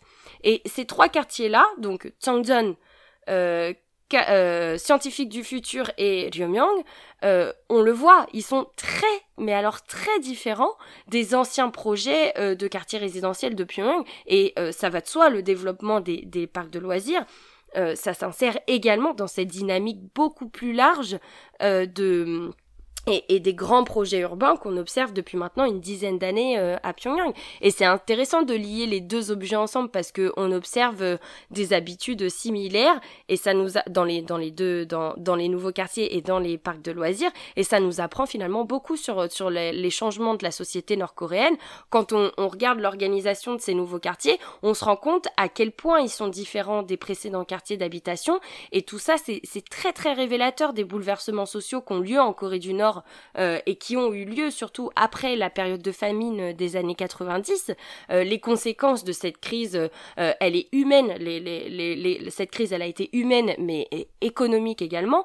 Elles ont, les conséquences, elles ont été multiples. On s'est rendu compte que pendant cette période-là, les Nord-Coréens de toutes les régions, hein, que ça soit les régions qui ont le qui ont le plus été touchées sont, celles du Nord, mais Pyongyang aussi a, aussi souffert de, cette de cette famine. Eh ben, les gens avaient dû s'adapter pour survivre. Euh, ils se sont pas laissés euh, mourir de faim. Alors certains sont partis hors des frontières, euh, certains sont partis en Chine, en Corée du Sud, et d'ailleurs les chiffres de réfugiés euh, nord-coréens en Corée du Sud ont connu un pic dans les années 90 et début des années 2000. Euh, Et certains qui sont restés ont réussi à faire du commerce, à gagner de l'argent comme ça parce que la production industrielle et agricole, elles étaient à plat totalement, donc il fallait vivre. Et ces pratiques-là, faire du commerce, etc., avant, euh, c'était absolument pas toléré euh, par les autorités nord-coréennes. Et pendant la famine, elles ont euh, fermé les yeux et elles ont toléré ce genre, ce genre de, de, de, pratiques. Donc à la sortie de crise, si tu veux, le gouvernement nord-coréen, il a, il a dû s'adapter et faire quelque chose pour éviter que ce genre de catastrophe se, se reproduise. Alors, il y a une série d'aménagements, on dit des, des aménagements parce que le terme réforme, c'est pas un terme que les Coréens euh, apprécient énormément. Donc il y a eu une série euh, de mesures qui, qui ont été euh, proclamées pour encadrer les pratiques commerciales mises en place pendant la famine. Mais voilà, la, la, population, elle, elle avait connu une période compliquée. une partie de la population avait perdu l'espoir dans, dans, dans, le, dans le pouvoir et ça a été euh, ça a marqué un, tournant dans la société euh, nord-coréenne. Et, petit à petit, bah il y a des, pratiques commerciales qui s'étaient mises en place, qui avaient émergé un peu partout à travers le pays, et ça, euh, le gouvernement n'a rien pu faire contre, si ce n'est bah, les tolérer. Donc dans les nouveaux quartiers, si tu veux, tu retrouves évidemment les habitations parce que c'est des quartiers résidentiels, mais en fait, les premiers étages des tours, ils sont pour des commerces. Donc tu vas retrouver des magasins d'alimentation, des coiffeurs, des librairies, des restaurants, euh, des magasins de jouets. Enfin, tu vas trouver toutes sortes de, de, de commerces. Et ces quartiers-là, ils sont devenus hyper commerciaux. Euh, ça ressemble à, des quartiers, à n'importe quel quartier euh, euh, en Asie. Enfin, voilà, tu disais que Pyongyang aussi s'insère dans une dynamique régionale beaucoup plus large. Et avant, c'était c'était pas le cas dans les anciens quartiers d'habitation parce que la forme urbaine n'était pas la même et qu'ils étaient bâtis sur le modèle du micro-district qui a été utilisé dans les villes socialistes, notamment. Mais donc, dans, euh, dans un pays comme la Corée du Nord, avec son système politique euh, assez particulier, comme on le connaît, où la propagande a un, une place très importante. Et ces questions de propagande, aujourd'hui, elles se posent euh, à l'heure du 21e siècle, où ces sociétés autoritaires se transforment elles aussi. Euh, là, en ce moment, je parlais d'actualité, mais par exemple, la propagande aujourd'hui au Vietnam pour la prévention du coronavirus, c'est une réelle question également. En Corée du Nord, la propagande, elle est ah, elle est très présente. Elle est présente sur des, des supports qui sont très différents. Mm. Ça va de l'affiche, ça va de la télévision, ça va de la presse. Ça, ça s'incorpore et c'est en ça que moi je qualifiais le régime nord-coréen de totalitaire. C'est-à-dire que la parole de l'État euh, s'infuse dans tous les degrés de la société. Et donc, pour en revenir à cette question des parcs de loisirs, quel est le discours que les autorités nord-coréennes ont pu infuser justement dans cette propagande? Est-ce que ça nous apprend quelque chose sur le rôle de ces espaces dans le discours politique actuel? Bah, ils servent évidemment à la propagande du régime nord-coréen parce que voilà, ce sont des parcs neufs, euh, modernes, et ces parcs-là, euh, il contribue entre guillemets au bien-être euh, du peuple. Mais en réalité, les médias n'ont pas toujours euh, servi à, faire ce, ce relais-là. Et donc, dans mon mémoire, j'ai fait une analyse de la presse nord-coréenne et surtout des titres dans lesquels on faisait mention des différents parcs qui constituent ma recherche. Donc j'en ai 17 et ça représente en tout 242 titres de euh, la KCNA. La KCNA, c'est l'AFP euh, version nord-coréenne. Et ces titres-là, ils, ont été récoltés, ils vont donc de 98 jusqu'à 2019. Et j'ai regardé un peu euh, quel parc était mentionné, quelle fréquence par année, et j'ai comparé les années entre elles. Et ce que j'ai vu, c'est qu'avant l'accès au pouvoir de Kim Jong-un, donc en, 2000, on va dire 2012, le, le, les différents parcs de loisirs avaient été mentionnés 54 fois entre 98 et 2011. Donc année de la mort de Kim Jong-il. En revanche, quand j'ai comparé entre 2012 et 2019, les parcs de loisirs, ils ont été mentionnés dans 188 titres et ce qui est énorme en fait, et ça montre qu'en parallèle du développement euh, des parcs et de l'augmentation des parcs dans la ville euh, de Pyongyang, depuis l'arrivée au pouvoir de Kim Jong-un, bah, il y a une réelle euh, stratégie de communication qui s'est mise en place pour pouvoir promouvoir ces parcs-là, et donc jouer le rôle de la propagande. Alors évidemment, euh, tu as certains titres de l'analyse qui montrent que certains articles font écho des activités des, des dirigeants pardon, ou de certains membres du gouvernement pendant les travaux ou les cérémonies d'ouverture, etc. Mais c'est pas, c'est, pas, euh, les articles, c'est pas seulement ça. Euh, y y a, on trouve pas que de ça, et en regardant un peu les mots récurrents dans les titres, on se rend compte que oui, il y a des titres qui font mention, des activités des leaders, mais qu'il y a aussi des titres hyper simples et des contenus d'articles hyper euh, banals, sans grandes phrases grandiloquentes euh, sur le parti du travail, euh, sur le parti des travailleurs. il y a en fait pas mal de dépêches qui utilisent le champ lexical du jeu et de l'amusement. et donc là, tu vois qu'il y a un double son de cloche de la part des médias nord-coréens entre l'outil classique de propagande, donc relié relayer les parcs de loisirs aux politiques, aux leaders, etc. Et euh, bah, la volonté de pouvoir parler de ces espaces comme des lieux tout à fait euh, normaux, euh, des lieux banals que les citoyens apprécient et sollicitent pendant leur temps non travaillé. Et ça, ça illustre aussi une transition politique qui est en cours en Corée du Nord et qui est en train de se jouer. Et donc, souvent, on dit que Pyongyang est une exception. Et c'est vrai, on l'a déjà rappelé au début, tout le monde ne peut pas vivre dans cette ville, c'est la capitale, elle a un statut exceptionnel sur le plan politique, administratif et économique. Mais y a-t-il alors un développement des parcs de loisirs euh, en dehors de la capitale, dans l'échelle plus large du pays? Les choses se passent effectivement d'abord à Pyongyang, parce que tu l'as dit, c'est la capitale, euh, c'est là où se trouve le cœur du pouvoir, mais on peut plus vraiment je ne sais pas si on peut encore parler d'exception puisque on voit depuis quelques années se développer des endroits qui ne sont pas en fait à Pyongyang. Et il y a des développements dans des zones spécialement consacrées au tourisme notamment, et c'est un des, des objectifs de, de, de, la politique de Kim Jong-un, c'est le tourisme. Et je pense notamment là à la station euh, ou, euh, ou le complexe euh, balnéaire euh, Wonsan Kalma sur la côte est du pays, qui est en passe d'être terminé, mais qui est pas encore, qui est pas encore fini parce qu'il y a beaucoup de retard de travaux. Mais ces zones-là, elles sont en dehors de Pyongyang et elles sont destinées autant à des touristes nationaux que euh, internationaux. Et ça montre ça aussi que euh, il y a du mouvement en Corée du Nord et que euh, tout ça, ça mérite d'être étudié un peu plus. Alors, après cet entretien très riche sur tes, tes, travaux de recherche, j'imagine qu'il y a quand même des gens qui auront très certainement envie de pouvoir lire plus en profondeur ta recherche. Et est-ce que ça va être possible de pouvoir se procurer quelque part les résultats de ta recherche? Pour l'instant, non, elle n'est pas disponible, mais euh, j'espère quand même pouvoir la publier d'ici la fin de l'année. On m'a, demandé pourquoi est-ce que je la mettais pas en ligne. Euh, la raison est, toute simple, c'est que euh, j'ai besoin de protéger euh, ma recherche parce qu'il y a mes cartes que j'ai entièrement créées, il y a mes données de terrain, beaucoup de photos, etc. Donc une publication me permet de protéger plus solidement ce, travail-là. Et puis après la publication, évidemment, je la mettrai en ligne pour que tout le monde puisse y accéder.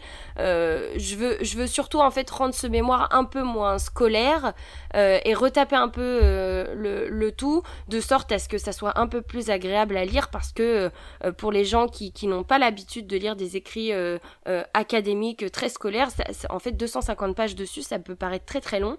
moi je pense à ma maman qui, qui a lu mon mémoire, des fois elle avait du mal à, du mal à, à, garder le truc parce que bah, c'est un peu, des fois c'est un peu ennuyant de lire 250 pages là-dessus. Donc on croise les doigts. peut-être que d'ici, j'espère en tout cas d'ici la fin de l'année qu'elle sera sortie. Super, merci Manon.